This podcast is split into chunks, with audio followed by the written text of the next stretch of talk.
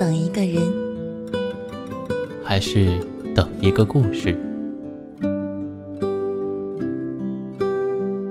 这里是，这里是，这里是，这里是暖与温存。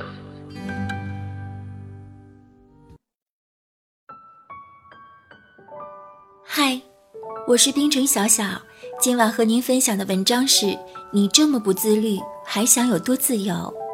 文听风，摘自《做个刚刚好的女人》。一个连自己的生活都管理不好的人，也不会管理好自己的人生。一个不懂得自律的人，也不会得到很多的自由。自由并非随心所欲，自由来自于自信。自信来自于自律，只有先学会克制自己，才能磨练出自信，才能获得更多的自由。听过一则关于马和骑师的故事，骑师训练了一匹好马，他认为给这样的马加上缰绳是多余的。有一天，他骑马出去时，就把马的缰绳解掉了，马在原野上越跑越快。当他知道没有缰绳束缚的时候，就越来越胆大。他一路狂奔，把骑士甩下了马。他还是向前冲，什么也不看，连方向也分辨不出来了。最后，他冲下了山谷，摔得粉身碎骨。失去自律的人，就像脱缰的野马，面临的是万劫不复的深渊。懂得自律的人，更容易获得成功。年轻时的乔布斯每天凌晨四点起床，九点前就干完一天的活儿。乔帮主说：“自由从何而来？从自信来，而自信则是从自律来。自律是对自我的控制，自信是对事情的控制。先学会克制自己，用严格的日程表控制生活。”才能在这种自律中不断磨练出自信，同时得到自由。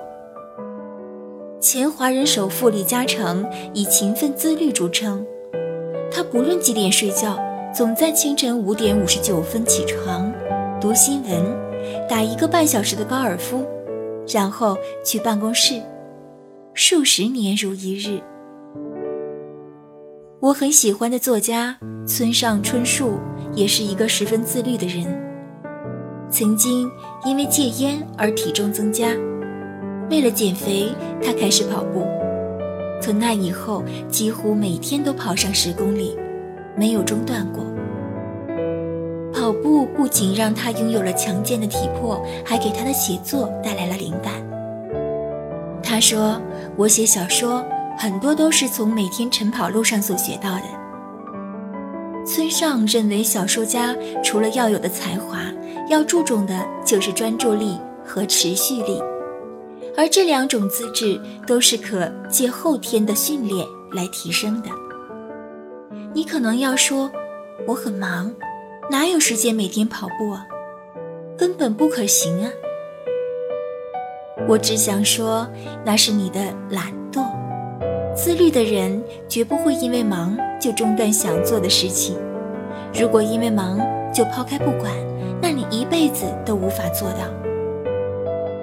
中国作家富豪榜网络作家之王得主唐家三少坚持每天写六千字的文章，在他三十岁生日那天，即使发烧到四十摄氏度，晚上烧退了，他还是坚持写完六千字。从两千零四年至今，十二年中，每一天从早晨九点开始写作，从来没停过。正是他的天赋加上严格的自律意识，才使他持续多年保持在中国作家富豪榜上。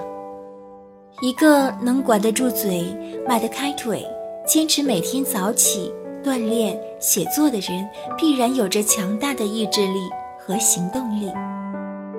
很多时候，我们只看得到他的成功，却不知道这些成功都是他们靠着自己的坚持和自律才得到的。大学毕业后，工作了一年的悠悠觉得自己的能力急需提高，哪怕考几个资格证也好。经过多方的资料的查询，他确定了自己第一个要考的是营养师证。然后买了相关的学习资料，并制定了每天的学习计划，包括工作日和休息日两套方案。看样子悠悠是下定了决心。为了不打扰他的学习，我们商量集体活动尽量不叫他。然而才到第二周，悠悠就打电话约我去吃饭。见到他后，我问他学习情况如何了。他叹口气说，自己根本就没看几页书，一看书就打瞌睡，所以才约我出来吃饭。吃完饭后，我本想催促他赶紧回去看书，他却说出都出来了，还是逛会儿再回去吧。然后回去的时候都已经是晚上十点钟了。悠悠考试没有通过，他根本管不住自己。所以还是处在公司的最底层。一个人如果做不到自律，就只能被生活束缚，难得自由。国庆节期间，跟小侄女相处的几天里，让我看到了一个自律的孩子是什么样子的。尽管在假期里，小侄女儿还是五点半起床，跑步半小时，然后开始学习。八点之前。每天的学习任务就都完成了。自从小侄女开始懂事，表姐就训练她的自律意识。现在她特别能管得住自己，在没完成任务之前，即使再想出去玩，她也会压制住自己心中的念头。想到自己每天挂在嘴边的“减肥”两字，渐渐变成一个笑话。只要有美食，就绝对管不住自己的嘴。说好的健身也被暖暖的床、永远追不完的电视剧和难以割舍的薯片代替。早就定下的早睡早起的大计划，结果玩着手机，一不小心过了十二点。早上闹钟不响五遍，不可能起得了床。到了假期，更是变本加厉，一吃辣椒就满脸长痘，嗓子都哑得说不出话来，还是管不住自己的嘴巴。每次吃完后就开始后悔，我暗暗隶数自己的罪行，自己的自律能力竟然连一个六岁的小孩子都不如，内心倍感惭愧。后来慢慢发现，自律能解决很多问题，自律可以克制你对欲望的放纵，可以让你的生活变得更好，自律能让你戒瘾。能根除拖沓、无规律、无知的毛病，在自律可以解决的问题范围内，它是无敌的方法。我尝试着改变，发现自律的人真的比其他人更自由。你慢慢尝试控制自己，生活变规律了，时间的利用率高了，你反而有更多做其他事情的时间了。其实就像训练肌肉就要锻炼肌肉一样，自律也是需要锻炼的。你可以在能承受范围之内的极限边缘，每一次增加一点儿，慢慢的就会越来越强大。不想发胖，就要控制自己想要吃垃圾食品的冲动；想拥有健美的身材，就要努力在健身房挥汗如雨。想改变不满的工作现状，就要努力提升自己的能力。自律的代价总是要比后悔的代价低的。只要你能承受那个代价，你可以不自律。其实自律并没有多可怕，只是在你抗拒某件事情的时候，咬着牙逼着自己去做好而已。没有绝对的自由，良好的自控能力才会让你变得。更自由。到了这里，我们本期的节目已经接近了尾声。喜欢我们节目的听众朋友们，可以点击节目下方的订阅，关注我们的微信公众号“深夜众生相”，转发到朋友圈，让更多的人认识我们。同时，我们欢迎大家诉说自己的故事，用我们的声音来记录下你的人生。大家晚安，我们下期节目再见。充满鲜花的世界到底在哪里？如果它真的存在，那么我一定会去。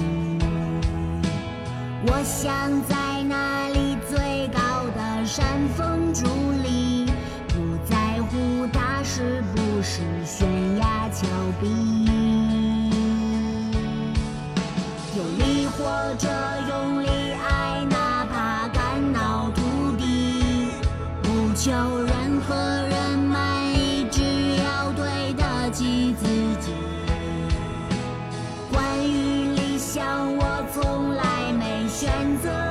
放弃，即使在灰头土脸的日子里。也许我没有天分，但我有梦的天真，我将会去证明用我的一生。也许我手比较笨，但我愿不停探寻，付出所有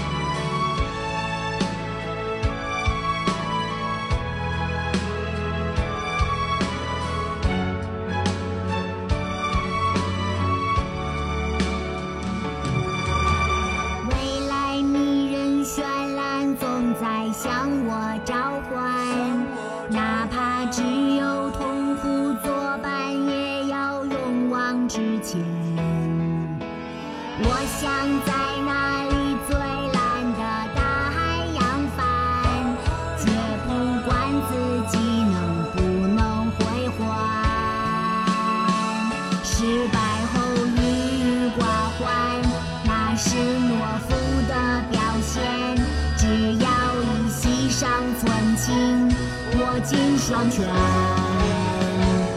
在天色破晓之前，我们要更加勇敢，等待日出是最耀眼的瞬间。向前跑，